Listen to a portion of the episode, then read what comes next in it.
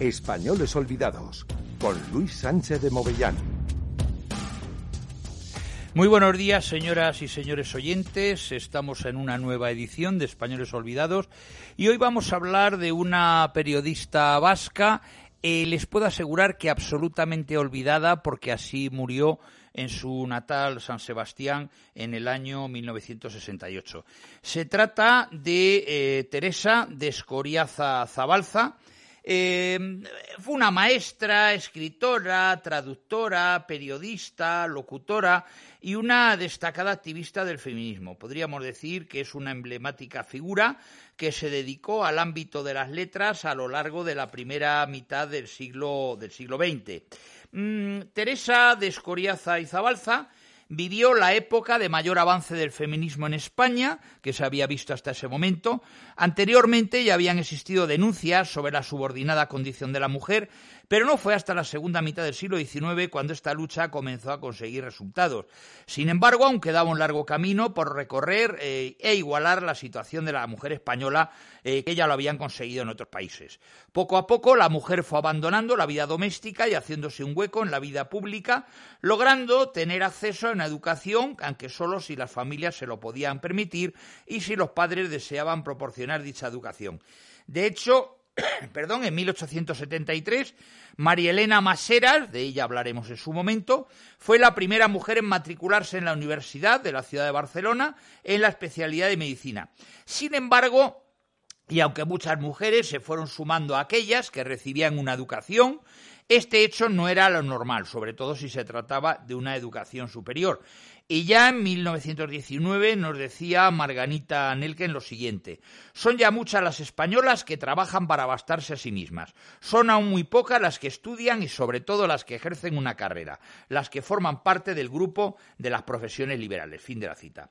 Era infrecuente que las mujeres de clase media optasen por ejercer profesiones liberales, algo aceptado solo en aquellos casos en que el ejercicio de dicha profesión no ponía en peligro las oportunidades profesionales de los hombres y así como el teatro o la enseñanza eran aceptables, aunque en el caso de la enseñanza se limitaba al nivel de primaria y secundaria, profesión que gozaba de poca consideración social.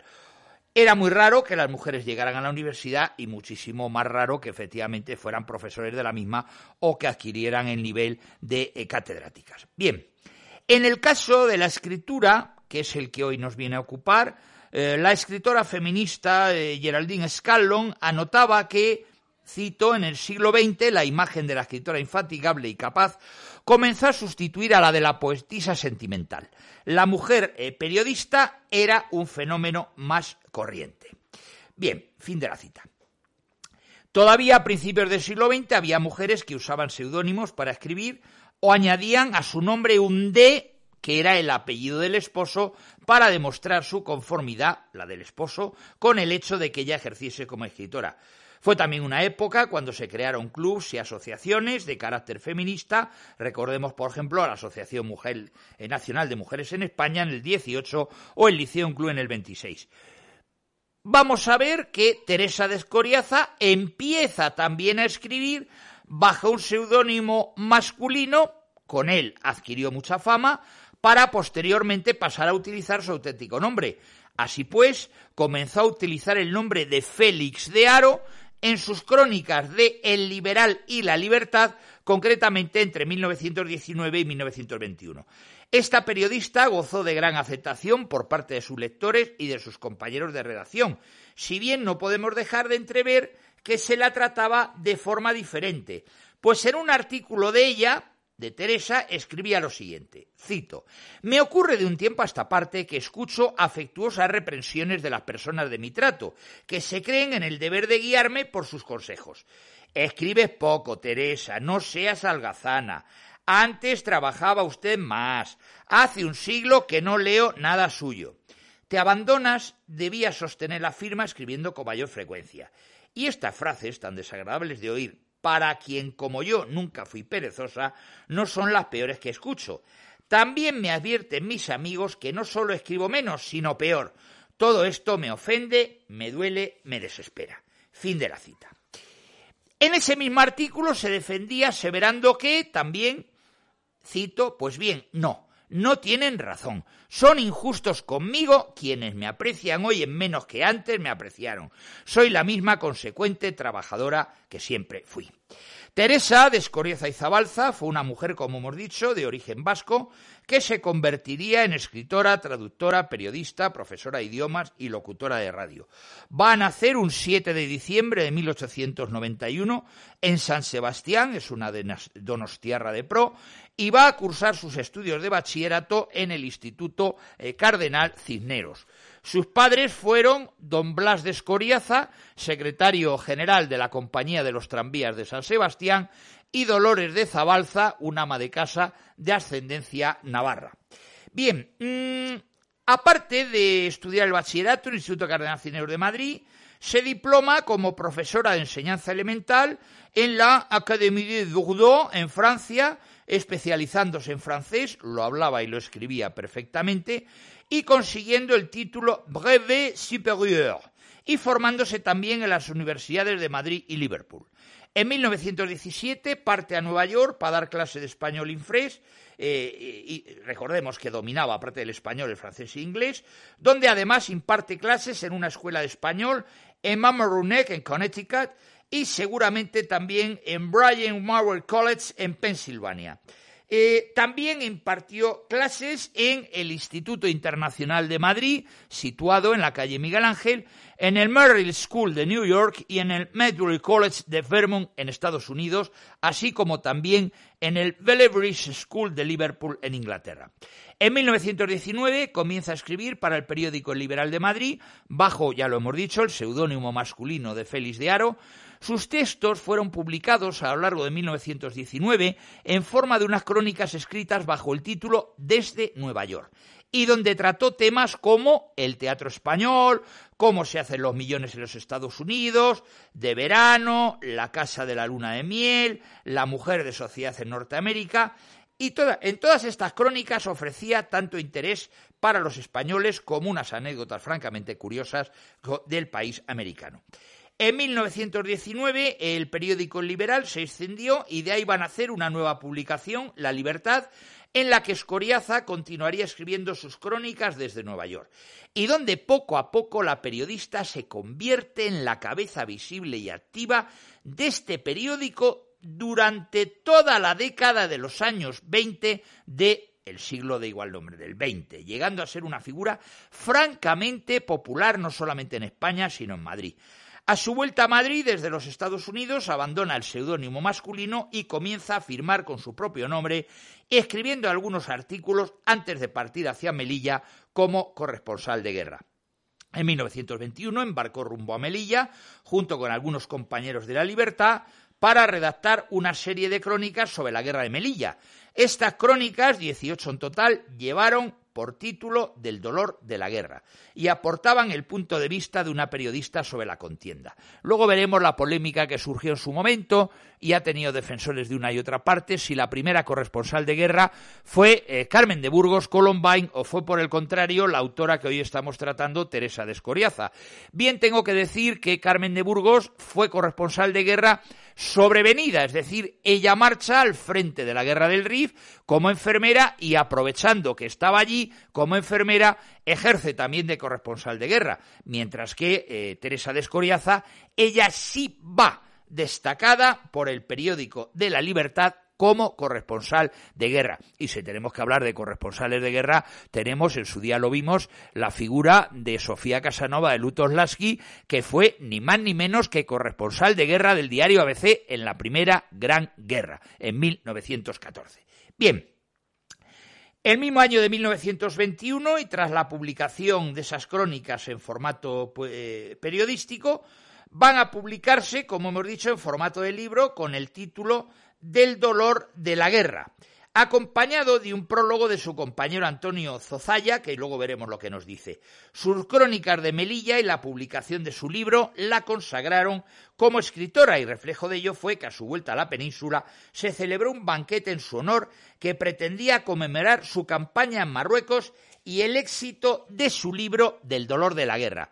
Va a celebrarse el homenaje el 20 de noviembre en el Hotel Rich de Madrid y a él acudieron invitados de diversa índole, compañeros del periódico La Libertad, como Antonio Zozaya y Pedro de Répide, quienes entre otros les dedicaron unas palabras, personalidades del mundo periodístico como Santiago de Alba, militares de la talla de González Tablas y Millán Astray, políticos, embajadores, etc. Durante el acto alabaron su labor como periodista y Teresa de Escoriaza hizo gala de su feminismo.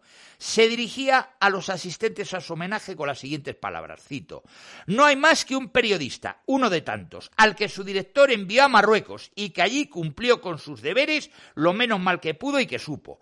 Lo que ocurre es que él es ella, que no se trata de un hombre sino de una mujer y que como aquí en España es la costumbre que las mujeres no compitan con los hombres, ha llamado la atención del público. Tal el éxito de mi campaña y de mi libro. En cuanto a vuestro homenaje, lo mismo, que él es ella y que vosotros queridos amigos, sois muy galantes. Fin de la cita. En 1922, Teresa de Escoriaza comienza a figurar como miembro de la redacción de La Libertad y así fue hasta 1934, fecha en la que cesaron sus artículos en dicho periódico. En 1922 escribe varias crónicas desde Italia, después permanece en Madrid, publicando crónicas de diversa índole hasta 1929, cuando vuelve a Nueva York. También recordemos, y esto es muy importante, durante la década de los años 20 del siglo XX trabajó como locutora de radio en Radio Ibérica, una cadena vinculada a la libertad, así como que participó en un ciclo de conferencias para mujeres en mayo de 1924, durante el cual pronunció, ojo a lo que les cuento, el que se ha considerado el primer discurso feminista de la radio española, Teresa de Escoriaza. También ofreció por la radio un curso de francés anunciado en el diario La Libertad como curso de francés para teleoyentes, que finalmente fue publicado como libro por la editorial Oye en 1925, llevando por título Curso Elemental de Francés. Bien, mm, cuando estalla la guerra civil, Escoriaza se encontraba en Estados Unidos, recordamos que ella, lo he dicho hace un momento, de los últimos artículos que va a escribir eh, en el diario La Libertad. Va a ser 1934, es justo esa fecha cuando ella yo creo que habiendo o intuyendo primero el golpe de Estado de eh, la Revolución de Octubre y luego lo que va a suceder en el 36, ella se va a ir y efectivamente allí permanece dando clases. Obtiene también la nacionalidad norteamericana en 1938, se jubila en 1958 y al final de su vida vuelve a España, concretamente a San Sebastián, donde muere el 18 de julio de 1968, absolutamente olvidada de todos los españoles y de sus eh, queridos compatriotas de la patria chica de Donosti, de San Sebastián, y de hecho a día de hoy no ha habido ningún estéreo serio, ninguna biografía sobre su figura y yo creo que en San Sebastián no tiene ninguna eh, calle dedicada. Bien, la obra literaria fue fecunda desde el punto de vista periodístico. Eh, también va a realizar algunas publicaciones de carácter en prosa, como va a ser, lo hemos dicho, del dolor de la guerra, la corte de las damas, el curso elemental de francés, el crisol de las razas y el prólogo a la antología Paz de Borbón, Carolina Coronado, Concha Espina y Blanco de los Ríos La Pérez. Bien, mmm, Teresa Escoriaza, vamos a hablar un poco de la campaña de Marruecos, porque es un tema muy interesante. Ella va a permanecer en Melilla desde el 31 de agosto del 21 hasta el 23 de septiembre del mismo año del 21, aproximadamente fecha en la que escribe su último artículo. Recordamos que dije que había escrito 18. Hay que tener en cuenta que la literatura bélica es un género habitual y es normal que con constantes noticias sobre la guerra en los medios hubiese un interés especial sobre el tema. Y el libro y los eh, artículos que manda Teresa Escoriaza no van a ser una excepción. Hay antecedentes, recordemos, Diario de un testigo en la Guerra de África, publicado en 1859 por Pedro Antonio de Alarcón, El sustituto, una obra ficticia de Leopoldo Alas Clarín de 1896, En la Guerra, Episodios de Melilla de Carmen de Burgos de 1909, La mujer española en la campaña del Quer de 1912, escrito por Consuelo González Ramos, y El bloqueo de José Díaz Fernández, publicado en 1928.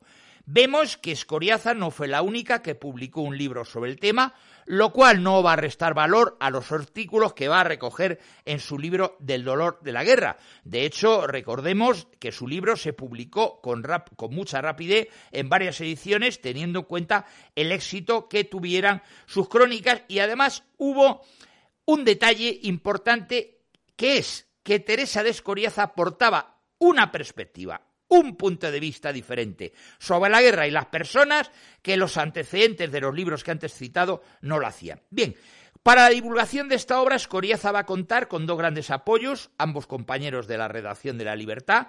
Uno fue el prólogo de Antonio de Zozaya y el otro fue la crítica que realizó ni más ni menos que don Manuel Machado de dicha obra. En este libro el lector eh, puede ver una foto de la periodista, el prólogo de Antonio de Zozaya y los 18 artículos que Teresa Escoriaza había enviado para su publicación en el Diario La Libertad. En cuanto al ordenamiento interno, Plaza Sitiada es el primer artículo que envía Escoriaza el día 31 de agosto y luego eh, eh, hay unos sucesivos artículos del día 3, de 4, etcétera, hasta La semilla fatal que se va a publicar el 27 de septiembre. Antonio Zozaya describe en el prólogo la foto de la autora de la siguiente manía, manera. Hago la prosopografía de la escritora.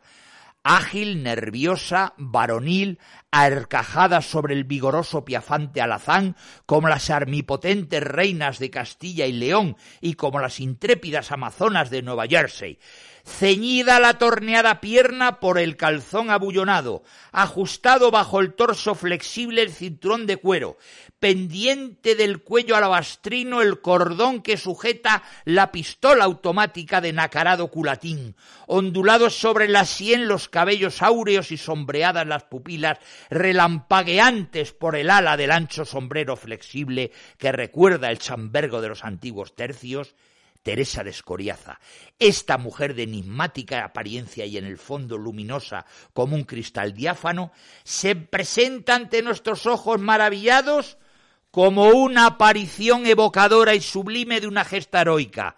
¿Es una iluminada, una heroína, una hembra desdeñosa del sexo o una propagandista de su exaltación regeneradora y romántica? No, es algo más. Es un símbolo de aquel eterno femenino que lucha, combate, sufre, sangra, muere, resurge de las sombras y discierne la salvación y la inmortalidad. Fin de la cita.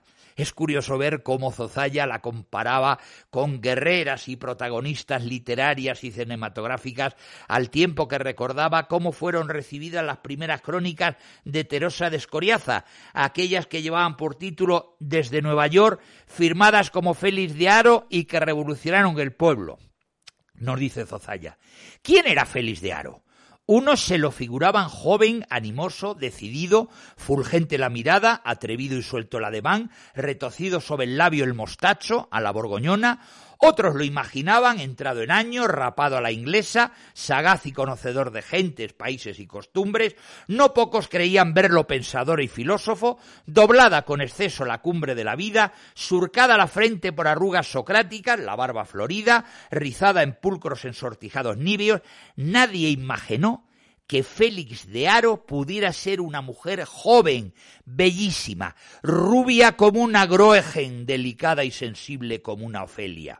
También alababa eh, Zozaya su origen vasco como representante de la mujer completa, fuerte, hábil, trabajadora, valiente e indomable, y lo hacía con las siguientes palabras. Oh raza fuerte y triunfadora, la mujer vasca es muy diferente de las mujeres de todo el planeta, hábil, hacendosa, tan propicia al trabajo más rudo como a la comprensión más difícil, su energía inagotable, su organismo férreo, su voluntad arisca y si es menester indomable.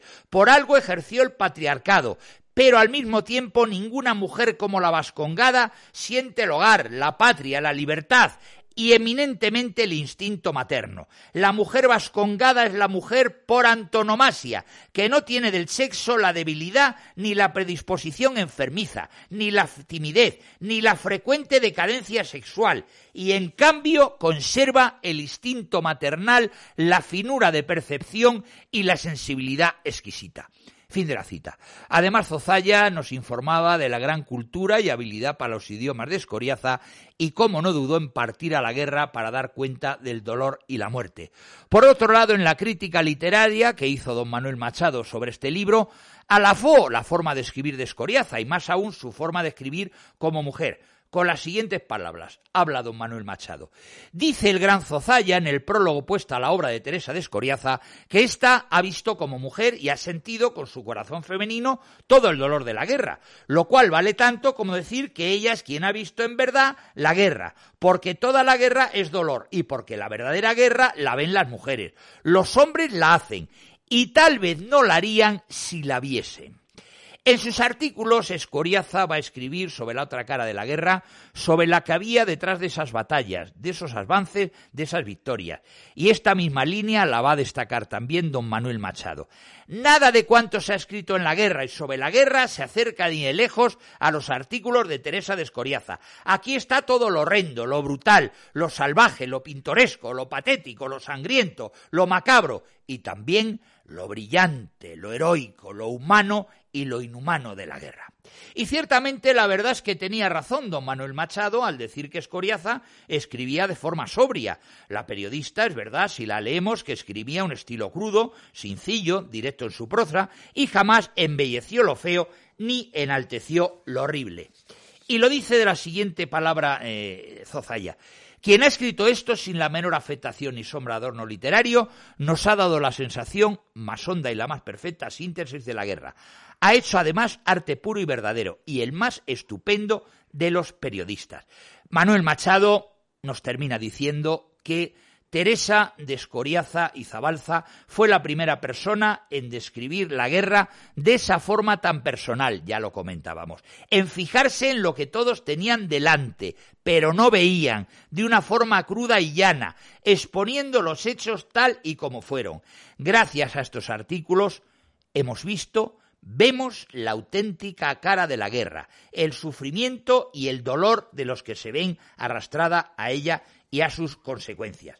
Bien, mm, Teresa de Escoriaza, efectivamente, aparta de sus eh, artículos que hemos visto y de los artículos eh, de la guerra, hay una cosa eh, que quiero destacar que también fue efectivamente una corresponsal de guerra muy peculiar porque ella estaba en primera línea de fuego. Y de hecho alguna vez el general Millán Astray, íntimo amigo de ella, la hizo y la regañó porque asomaba la cabeza por encima del parapeto, corriendo el riesgo de ser abatida por las balas de los adversarios. Ella no tenía miedo a la guerra, ella eh, se ponía en primera línea de fuego, no estaba en la retaguardia, ella siempre estaba en la vanguardia. Y eso hizo que Millán Astray en algunos discursos y en algunos comentarios eh, que hizo eh, admirara la valerosidad de una mujer en aquellos años era francamente raro y desde luego eh, demostraba lo que ha dicho o lo que han dicho sus agiógrafos acerca de las mujeres vascas. Bien, mm, con respecto a las, digamos, al debate o al impacto periodístico, la labor periodística, como he dicho, de Teresa de Escoriaza va a tener una gran relevancia literaria y socialmente hablando. A lo largo de su trayectoria en el diario La Libertad, ella va a escribir muchas eh, crónicas de diversa índole, El dolor de la guerra, Notas llorarquinas, Postales de Italia, ya lo decíamos, y en una ocasión, para que nos hagamos idea cómo era eh, el personaje, la periodista atiende la súplica de una madre cuyo hijo también se encontraba en Melilla para comprobar que, se estaba, que estaba bien.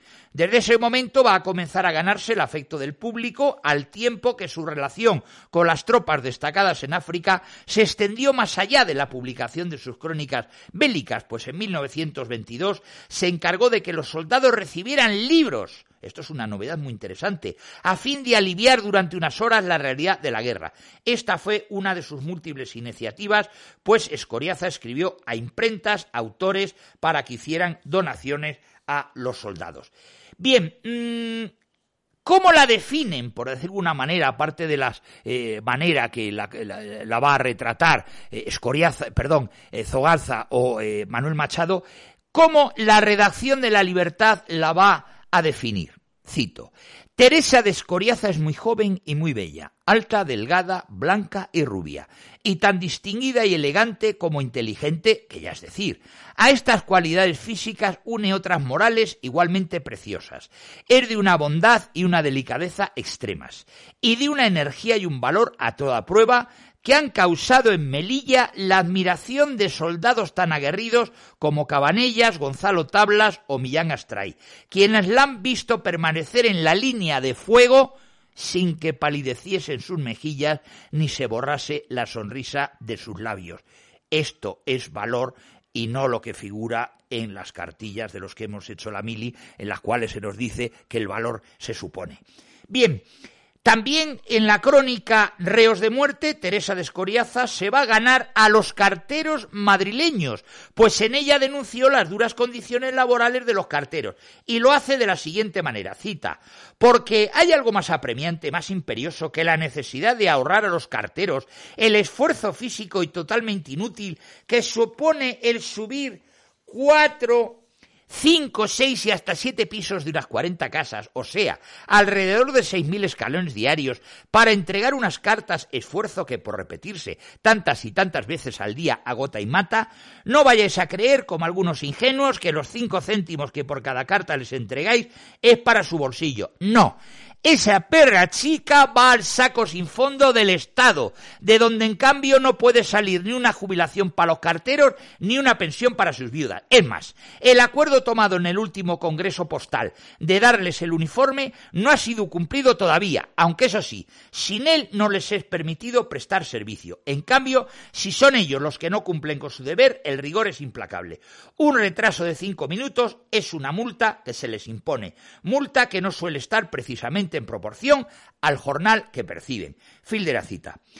Finalmente, ¿qué consigue? Consigue mejorar esas condiciones, la de subir a la correspondencia a los pisos, la del tormento aniquilador de los carteros, y como agradecimiento los distintos encargados y jefes de los carteros le enviaron diversos regalos, entre ellos ramos de flores, y años después una estilográfica serigrafiada en un banquete organizado en su honor. Uno más.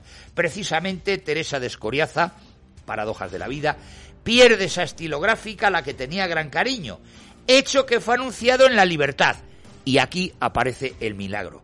Antes del mediodía tenía Teresa la pluma en la portería de su casa. Bien, mm, en el plano social, Escoriaza va a asistir a múltiples banquetes, ya lo hemos dicho, eh, con motivo de la publicación de su libro, de El dolor de la guerra, y en él van a intervenir, como hemos dicho, efectivamente personajes tan destacados como el teniente, eh, el teniente coronel González Tablas o el propio eh, general, entonces no lo era, Millán Astray. Bien, todos estos ejemplos, y con ello ya vamos terminando, nos van a demostrar que Teresa de Escoriaza no solo fue una periodista, sino una persona muy involucrada dentro de la sociedad madrileña y participó muy activamente en la vida de Madrid y se preocupó a través de sus columnas periodísticas por denunciar las injusticias, lo que le va a ganar el afecto y la lealtad de sus lectores. Hasta aquí la edición de Españoles Olvidades, eh, Olvidados en la cual hemos recordado esa figura totalmente olvidada de Teresa de Escoriaza, una de las periodistas más importantes de principios del siglo XX y desde luego, ya que estamos en un medio de comunicación radiofónico, ser la primera persona que pronunció una conferencia en la radiodifusión de nuestra patria. Hasta aquí, queridos oyentes, no tenemos más tiempo, una nueva edición de Españoles Olvidados y hasta la próxima, muy buenas tardes.